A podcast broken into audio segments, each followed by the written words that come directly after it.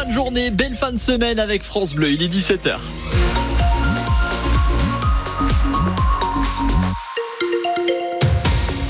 Limon, bonjour. Bonjour Nicolas Bill, bonjour à tous. Euh, Nicolas, il va faire froid cette nuit. C'est peu de le dire. Moins 8 degrés en moyenne sur le département de la Moselle une fois la nuit tombée. Il y aura du brouillard en plus de ça cette nuit et demain matin au réveil. Du soleil attendu pour ce week-end et des maximales qui font un petit peu les montagnes russes. Je vous en parle juste à la fin de ce journal. Léo, une alerte enlèvement déclenchée à Meaux en Seine-et-Marne. Pour retrouver un bébé enlevé hier soir entre 19h35 et 20h30 au centre hospitalier de Meaux. Neilila, petite fille d'un mois, bébé de type africain, cheveux frisés noirs, mesurant 50 cm et pesant environ 3 kg. Le suspect est sa mère, âgée de 21 ans. Elle mesure 1m73, de type africain, yeux noirs, cheveux noirs, de corpulence normale. Elle porte un t-shirt blanc, un pantalon gris et un bonnet en satin rouge.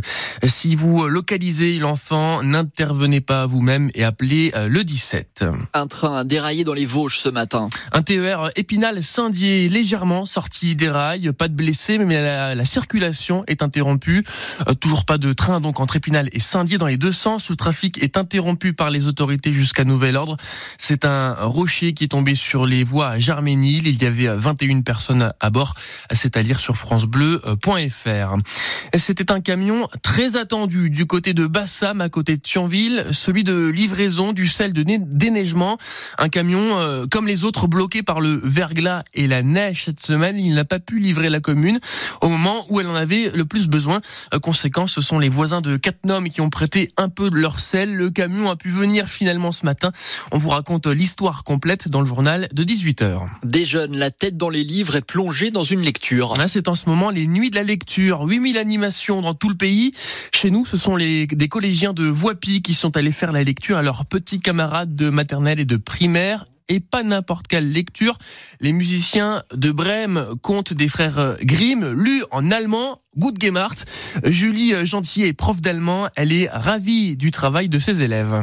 Il a fallu faire un choix sur des lectures qui soient adaptées à, au public cible, donc euh, aussi bien maternelle que CM2, où là, la problématique, par exemple, du harcèlement a émergé et du rapport au corps, alors que pour des plus petits, on est resté sur des choses très très simples et plus ludiques. Là, par exemple, typiquement, Cyrano de Bergerac, c'est sûr que ça parle, on peut faire ah, passer des messages. Ça, ça parlait tout de suite, puis voilà, l'extrait choisi, c'est parfois des choses qu'ils ont pu entendre ou pas, justement, et euh, voilà, ils l'auront dans le creux de l'oreille. Euh, c'est l'occasion de faire entendre de beaux textes aussi qu'on n'a pas l'occasion de lire euh, au quotidien.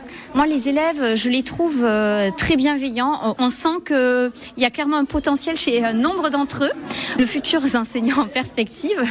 Voilà, ils expliquent bien, ils recadrent certaines choses parfois, s'il le faut. Euh, c'est aussi le moment de découvrir nos élèves voilà, hors de la classe, dans un autre contexte.